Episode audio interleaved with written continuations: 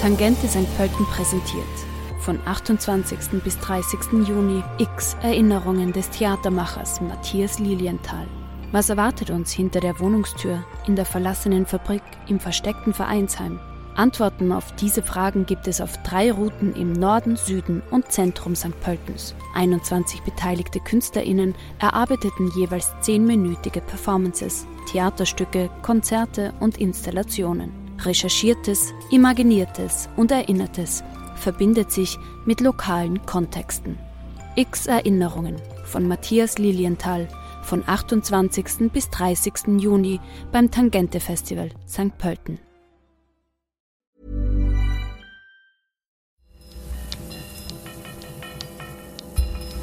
Falter Radio, der Podcast mit Raimund Löw.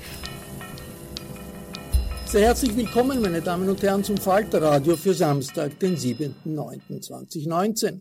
Der geplante Austritt Großbritanniens aus der EU stürzt die Politik in Chaos und hält ganz Europa im Griff. Der neue Tory-Chef und Premierminister Boris Johnson ist eine Art europäischer Donald Trump. Johnson hat seine Fraktion von gemäßigten Abgeordneten der Konservativen gesäubert.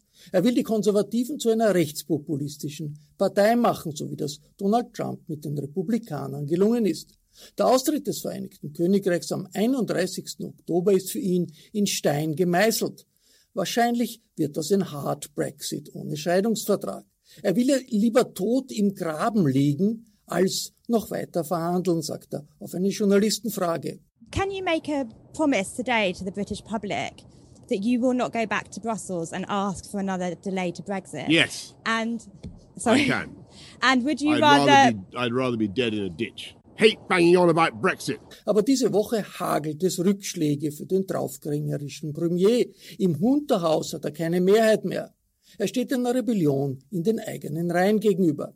In diesem Podcast versuchen wir eine Zwischenbilanz in zwei Telefonaten nach London, aufgezeichnet Freitag, den 6.9. zu Mittag, denn fast stündlich gibt es neue Turbulenzen. Ich bin jetzt in London mit der Journalistin Tessa Schischkowitz verbunden. Hallo? Hallo. Tessa Schischkowitz hat in ihrem aktuellen Buch Echte Engländer die Stimmungslage auf der Insel eingefangen. Tessa, in dieser turbulenten Woche, wie wahrscheinlich ist es, dass sich Boris Johnson überhaupt übernommen hat mit seinem superharten Brexit-Kurs? Also diese Woche war für ihn ein Testfall, ob er sich vom Enfant terrible der britischen Politik zum Premierminister entwickeln kann, der versucht in dieser Staatskrise, die der Brexit für Großbritannien bedeutet, äh, eine einigende Politik äh, zu schaffen und sowohl die Brexit-Gegner als die Brexit-Befürworter irgendwie dazu zu bringen, sowohl im Parlament oder auch in einem Referendum oder in Wahlen für etwas zu stimmen, was das Land eher einigt als spaltet. Und er ist daran, muss man sagen, grandios gescheitert.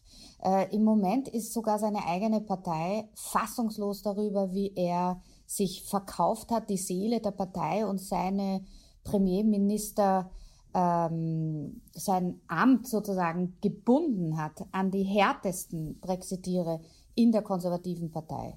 Er hat Leute ausgeschlossen wie den Großenkel, also den Enkel von Winston Churchill. Das ist für die Tories im Grunde genommen untragbar. Es treten ständig Leute zurück, darunter auch sein eigener Bruder. Er wurde ja, äh, Boris Johnson, äh, von Journalisten auch gefragt, warum soll sich irgendjemand ihm anvertrauen, wenn sein eigener Bruder äh, ihm nicht mehr vertraut? Hören wir uns diese Sequenz an. If your own brother can't back you, why should anyone else? I think what Joe certainly would agree, and I think there's some, uh, he said as much this afternoon, is that this government has exactly the right priorities. Also ich war gestern unterwegs auch ein bisschen ähm, außerhalb der Westminster Bubble in den Pubs und muss sagen, es gibt für viele Leute macht das alles keinen Unterschied mehr. Also man hat zwar das Gefühl, dass die Glaubwürdigkeit von Boris Johnson, von der Regierung, vom Parlament, von der gesamten politischen Klasse leidet jeden Tag, äh, weil die Krise immer tiefer wird und keiner irgendwelche Vorschläge hat, die konstruktiv äh, zu sein scheinen. Die Leute in den Pubs und die, die gestimmt sowieso schon vorher für den Brexit gestimmt haben, die überzeugt diese, dieses ganze Chaos nur mehr davon, dass sie äh, entweder einen harten Brexit wollen oder gar nicht mehr zu den Wahlen gehen. Das ist eine gefährliche Situation für das politische System, aber natürlich auch für die Brexit-Sache an sich. Es ist nur im Moment so, dass nach dieser Woche eine Sache zumindest gelungen ist. Das Parlament hat sich etabliert als eine glaubwürdige Institution, in der man parteiübergreifend vernünftige Vorschläge nicht nur machen kann, sondern auch durchbringen kann. Es gibt jetzt ein Gesetz, was den, 21, den 31. Oktober äh, 2019 äh, völlig wegbringt von, ähm, von, von der Agenda. Äh, es gibt äh, Gespräche im Parlament zwischen Labour und den konservativen Rebellen, die sich darauf geeinigt haben, dass man nicht für Neuwahlen stimmt und damit Boris Johnson auch nicht die Möglichkeit gibt, überhaupt noch einen harten Brexit zu machen. Allerdings nur am 31. Oktober. Falls die EU den Briten eine weitere Verlängerung zugesteht, äh, bis zum 31. Jänner 2020, so wie das jetzt in dem neuen Austrittsgesetz Nummer 6, das beschlossen wurde diese Woche im Parlament, gefordert wird, dann äh, geht zumindest bis dorthin gibt's wieder eine Verschnaufpause. Wie die dann genützt wird, wer bei Neuwahlen gewinnt, ob das Boris Johnson ist mit dem harten Rand oder ob sich doch die Mehrheit im Land, die ja überhaupt nicht für einen harten Brexit ist, sondern eher für einen sanften oder für gar keinen, äh, durchsetzt, das werden wir dann sehen. Also es ist im Moment aber zumindest so, dass man Halloween-Brexit wahrscheinlich vergessen kann. Also am 1. November sind die Briten noch dabei, was übrigens auch heißt, dass sie dann einen Kommissar nach Brüssel entsenden müssten.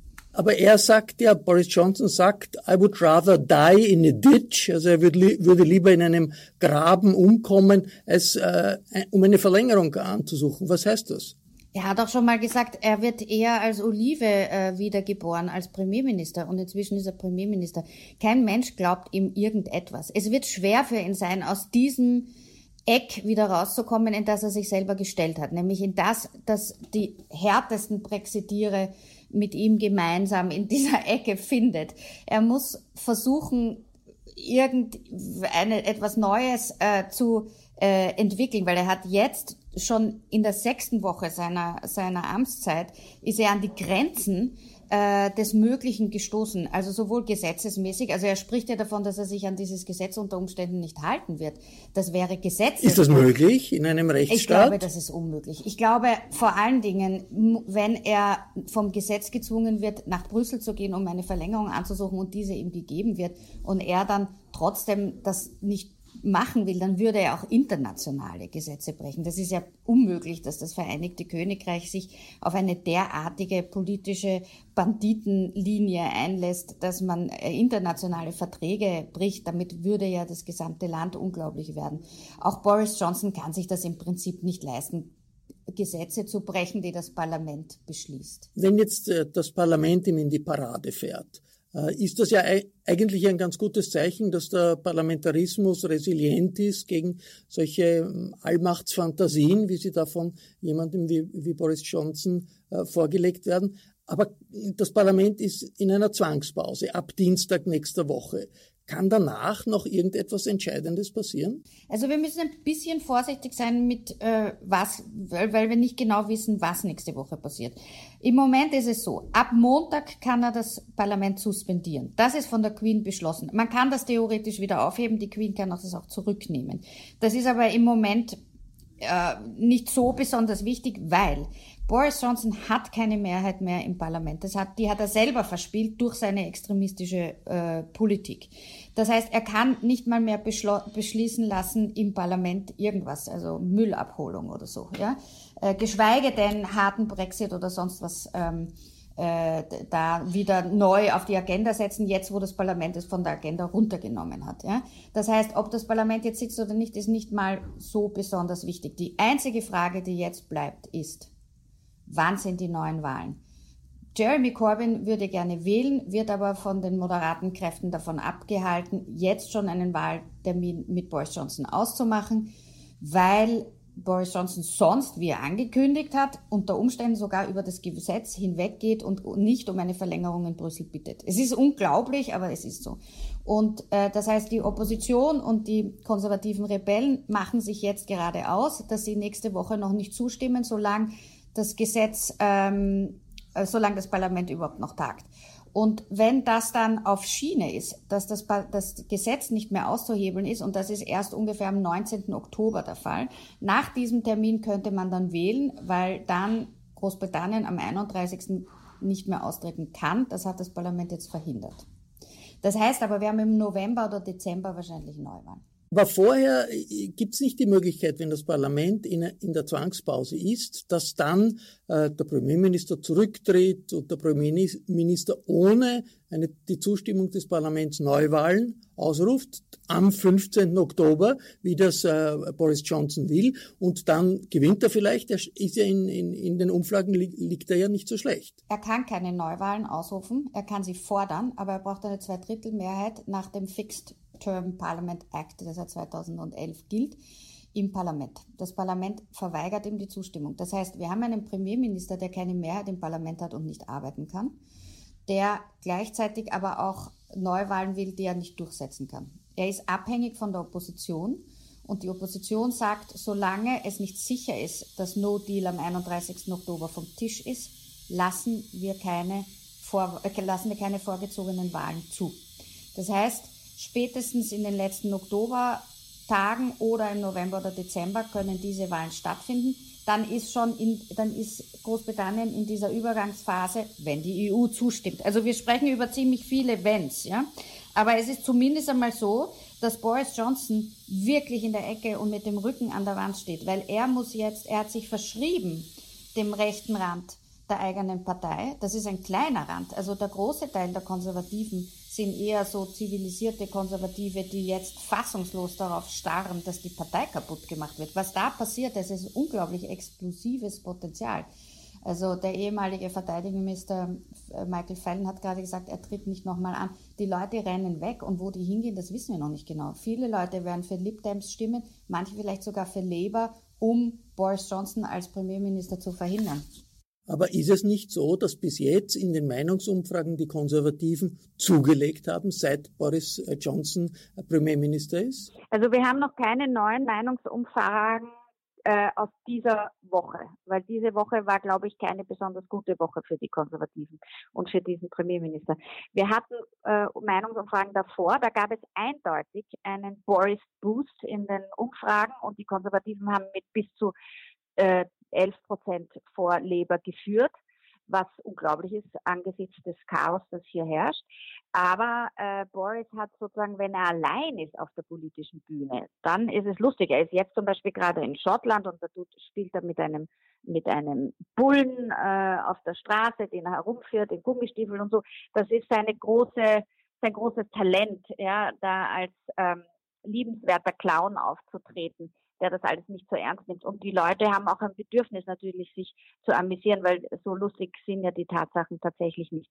Aber äh, so, sobald äh, das politische System sich verbreitert vom Premierministeramt zum Parlament und zu politischen Kräften, die ja was mitzureden haben, wenn es um Wahlen geht, da schaut die Sache eben schon viel schwieriger aus. Und Boris Johnson schaut längst nicht mehr so gut aus wie äh, noch vor einer Woche. Wie groß ist die Wahrscheinlichkeit, dass er sich so ähnlich verrechnet hat wie, vielleicht um einen Sprung zu machen, Salvini in Italien mit der Ausrufung der Neuwahlen in Italien. Zwei rechtspopulistische Politiker, die versuchen, sich durchzusetzen. Salvini ist gescheitert. Könnte es sein, dass auch Boris Johnson sich da dramatisch verrechnet hat?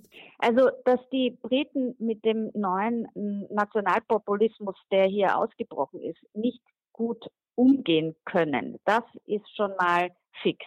Also die, die, dass der ganze Brexit-Prozess zeigt, dass dieses politische System, das die, die Briten gewöhnt sind, das durch den Populismus gestört wurde, jetzt irgendwann auch wahrscheinlich reformiert werden muss, weil die beiden großen Parteien, auf denen das Mehrheitswahlrecht ähm, basierte, sind äh, geschwächt und fallen auseinander. Von Leber laufen ja auch die, die, die Abgeordneten reihenweise weg, weil die unklare Brexit-Politik entweder die Remainer oder die Leavers nicht zufriedenstellen kann. Äh, wenn, das ist natürlich ein Zukunftsthema, weil im Moment können hier überhaupt keine Reformen durchgeführt werden, weil das Chaos wegen dem Brexit zu groß ist. Aber wenn man es mit Italien vergleicht, und ich bin immer sehr vorsichtig mit Vergleichen, weil äh, Salvini ist, äh, ist, ist, ist im Vergleich zu Boris Johnson rechtsextrem. Boris Johnson hat sich dem Populismus britischer, äh, der britischen Variante verschrieben, also jetzt einer ähm, EU-skeptischen Variante, die äh, nicht so rassistisch ist, wie das, was Salvini tut. Aber was bei beiden politischen Systemen ganz, äh, bei beiden Ländern eindeutig ist, dass äh, die bisherigen äh, Gewissheiten nicht gelten und insofern auch die Dinge sich sehr schnell ändern können. Also in Italien hatte das ja vor vier Wochen auch noch keiner erwartet, dass es da eine neue Regierung gibt ohne den Einschluss der im Moment.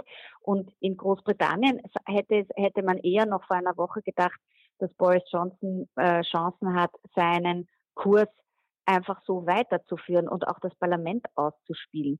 Aber da kommt doch ein Rest von britischem Pragmatismus jetzt ähm, zum Tragen, wo gewichtige Tory Granden wie Philip Hammond, äh, der, der jetzt aus seiner eigenen Partei rausgeschmissen wurde, ähm, sehr stark eine Art von nationaler Einheitspolitik betreiben, von der wir noch nicht wissen, wie die sich auswirkt. Also es ist zu früh zu sagen, ob Boris Johnson jetzt schon gescheitert ist. Aber er ist zumindest schon sehr an die Grenzen gestoßen, zu zeigen, dass er ähm, ein erfolgreicher Premierminister sein könnte. Also er könnte auch wirklich der kürzeste Premierminister der britischen Geschichte werden. Danke, Tessa Schischkowitz in London. Dankeschön nach Wien.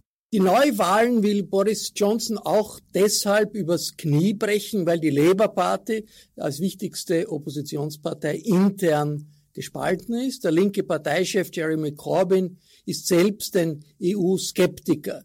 Teile der traditionellen Arbeiterbasis der Labour Party äh, lehnen Europa ab. Man sehnt sich nach dem streng national abgeschotteten Wohlfahrtsstaat früherer Zeiten. Ich frage zur Dynamik der Situation in Großbritannien und zur Dynamik der Labour Party den Autor und Journalisten Misha Glenny in London. Hallo. Hallo. Guten Tag, Raimund. Mischa hat Bücher über den Balkan geschrieben. Viele hat er von Wien aus recherchiert. Sein bekanntestes Buch trägt den Titel MacMafia. Es geht um Kriminalität in der globalisierten Welt. Jetzt reden wir aber nicht über Verbrechen, sondern über Politik. Äh, Mischa, wie hat sich Jeremy Corbyn diese Woche geschlagen? Also das Erste, was ich sagen muss als Britter, ja, ist, ist, ist das, was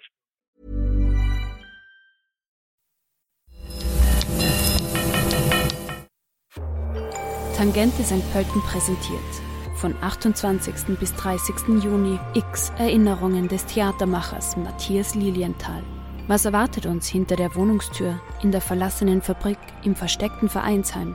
Antworten auf diese Fragen gibt es auf drei Routen im Norden, Süden und Zentrum St. Pöltens. 21 beteiligte KünstlerInnen erarbeiteten jeweils zehnminütige Performances, Theaterstücke, Konzerte und Installationen. Recherchiertes, Imaginiertes und Erinnertes verbindet sich mit lokalen Kontexten.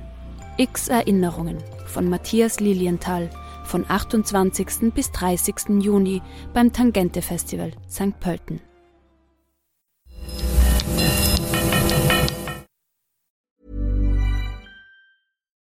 sich momentan in London und im ganzen Lande abspielt, ist total verrückt. Ich habe nie sowas in meinem meinem Lande oder in meinem Leben erlebt oder, oder mitgemacht und, und langsam drehen wir alle, alle durch. Ja? Es ist ein kollektives Trauma, was wir alle spüren, egal ob man Remain oder Leave äh, für Remain oder Leave gestimmt hat. Und dieses Trauma wird dann tiefer und dauerhafter Narben in, in, in der britischen Gesellschaft äh, hinterlassen müssen. Aber erstmals, also zur Labour Party zuerst muss man sagen, dass ähm, äh, was Johnson betrifft, und das ist jetzt die Vorgeschichte, es sieht jetzt als, also glaube ich wenigstens, versage die Strategie von Johnson ziemlich schnell. Und das ist dank seiner tödlichen Mischung von Arroganz, von, von Unfähigkeit, aber ich bräuchte hier den Konjunktiv, weil ehrlich gesagt, und das muss ich betonen, weiß niemand, aber niemand, wie sich das alles jetzt äh, ausgeht. Und, und das vor allem, weil obwohl Johnson in diesen Tagen einen geschlagenen Volltrottel gleichkommt, hinter ihm steht der berüchtigte Machiavelli, Dominic Cummings. Das ist, das ist Johnsons engster Berater Und er hat, also der Cummings hat die Leave-Kampagne so geschickt von hinter den Kulissen gesteuert. Und es kann sein, dass was die konservative Führung jetzt macht, ist, wie Tony Blair diese Woche gemeint hat, äh, einen Elefantenfall äh, für die Labour-Partei darstellt. Also jetzt äh, ehrlich gesagt steht die Führung der Labour-Partei im Mittelpunkt äh, des Dramas und, und das aus, äh, aus folgenden Gründen würde ich sagen. Also, um Johnson und die Gefahr eines No-Deal-Ausgangs zu vernichten, muss die Führung der Labour Party darauf bestehen, dass parlamentarische Neuwahlen erst nach einer eventuellen Verlängerung, Verlängerung des, äh, des ähm, jetzigen Austrittsdatums, das heißt äh, 31. Oktober, stattfinden. Das ist das jetzige Austritt, Austrittsdatum, ja. Ähm, aber Johnson will, dass diese äh, parlamentarischen Neuwahlen ähm, durchgeführt werden vor dem 31. Oktober.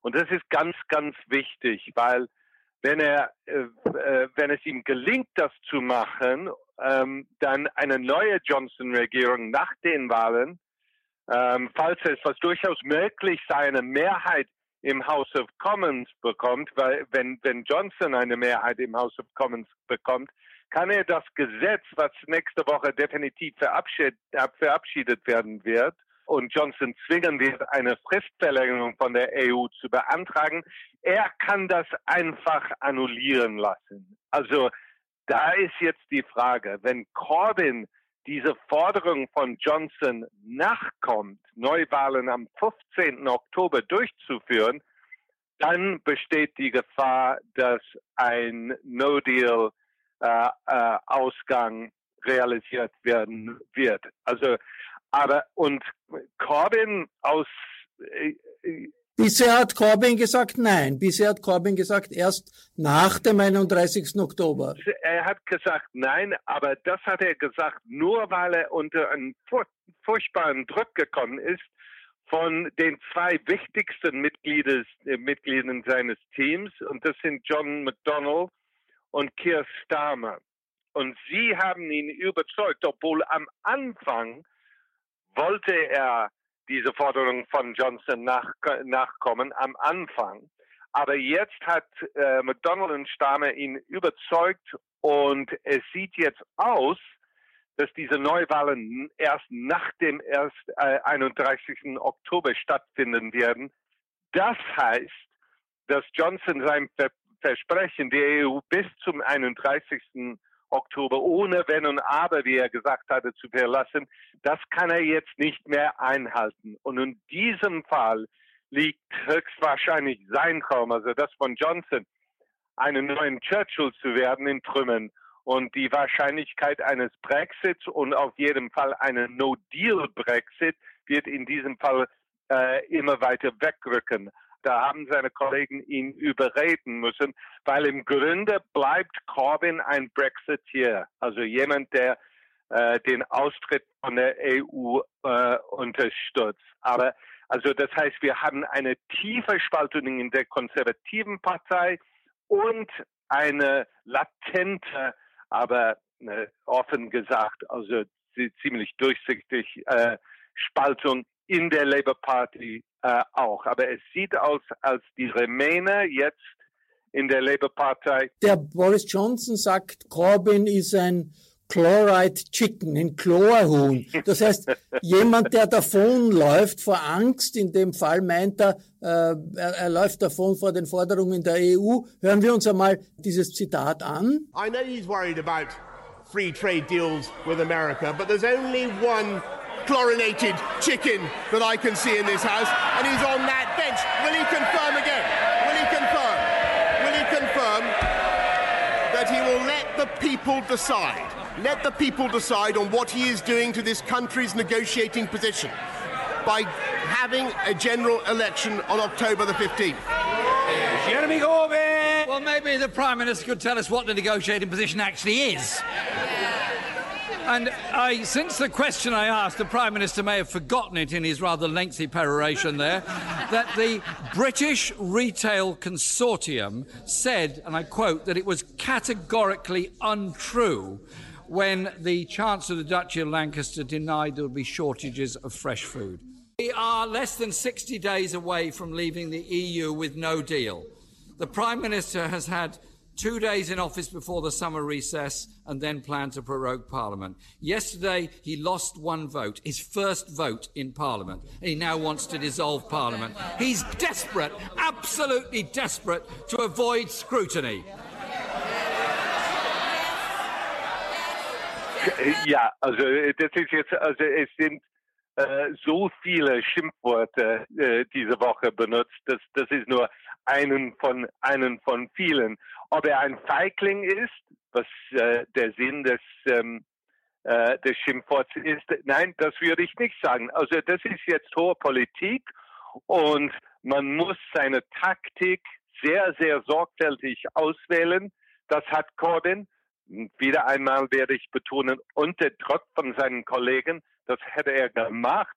Es wäre einfach Selbstmord für die Labour-Partei jetzt am 31, äh, also am 15. Oktober ähm, äh, Neuwahlen zuzustimmen, weil da werden sie höchstwahrscheinlich verlieren, weil ähm, und das ist jetzt der, der springende Punkt.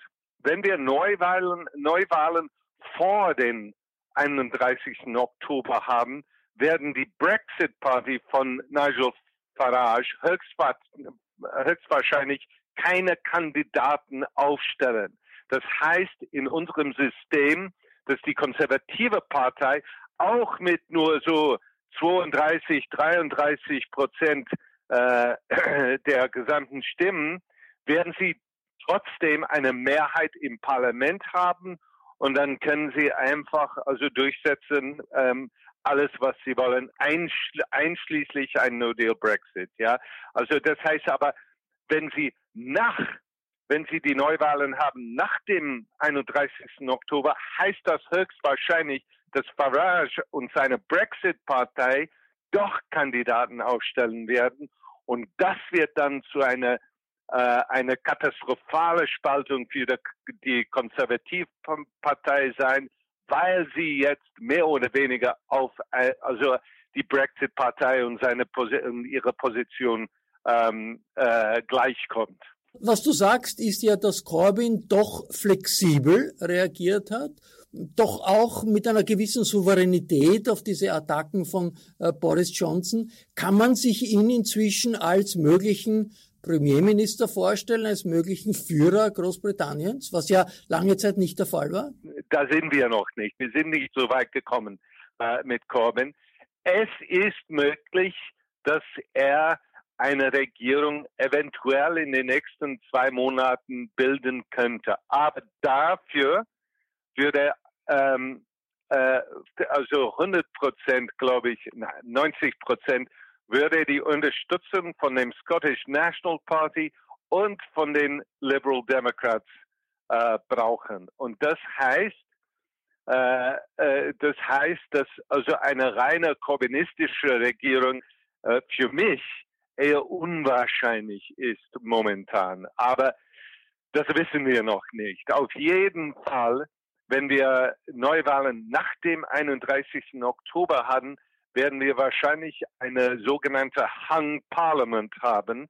Das heißt, dass keine Partei eine absolute Mehrheit äh, wird bilden können. Und äh, äh, also wird das Drama einfach weitergehen.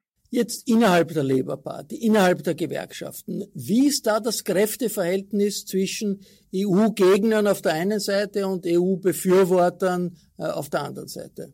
Also die Kraft der Remainer innerhalb der Labour Partei wächst. Gar Corbyn, sogar Corbyn äh, hat jetzt verstanden, dass ein No-Deal Brexit äh, zur Katastrophe wird für dieses Land.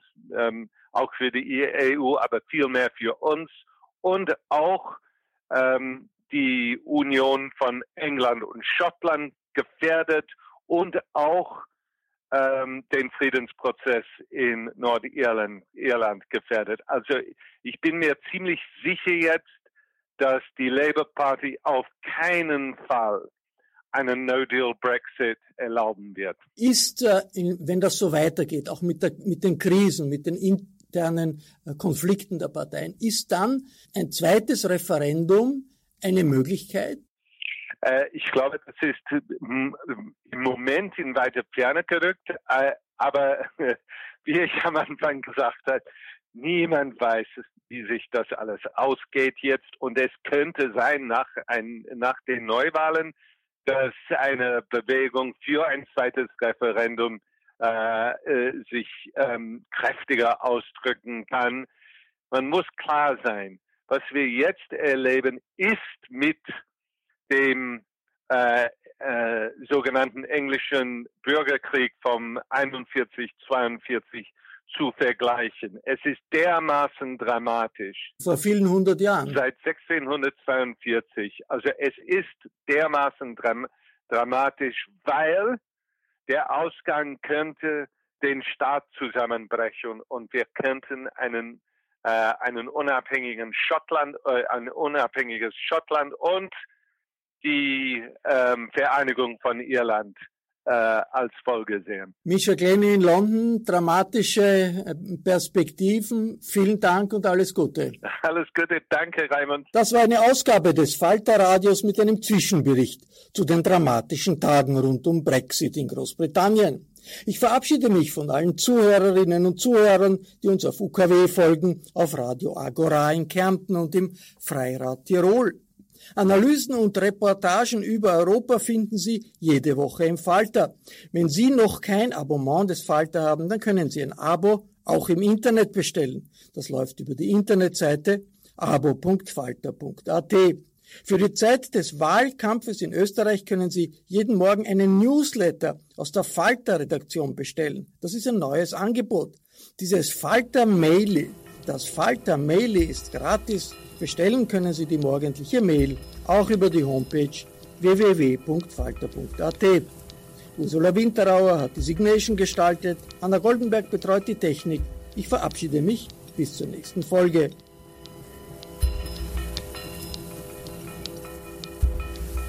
Sie hörten das Falterradio, den Podcast mit Raimund Löw.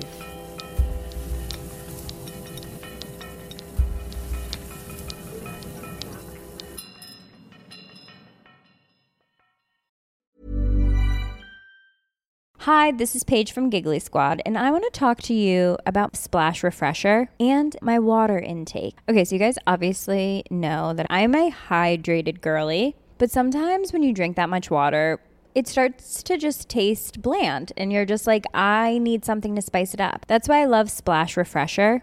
It has zero sugar, zero calories, and it's a splash of sweetness. And they come in five different flavors. They're so good. Wild berry, acai grape, pineapple mango, lemon and mandarin orange. My favorite is the wild berry because I just I just love a berry. So if you're like me and you're drinking water all day, then try Splash Refresher. It's going to absolutely change your water game and it's good for you.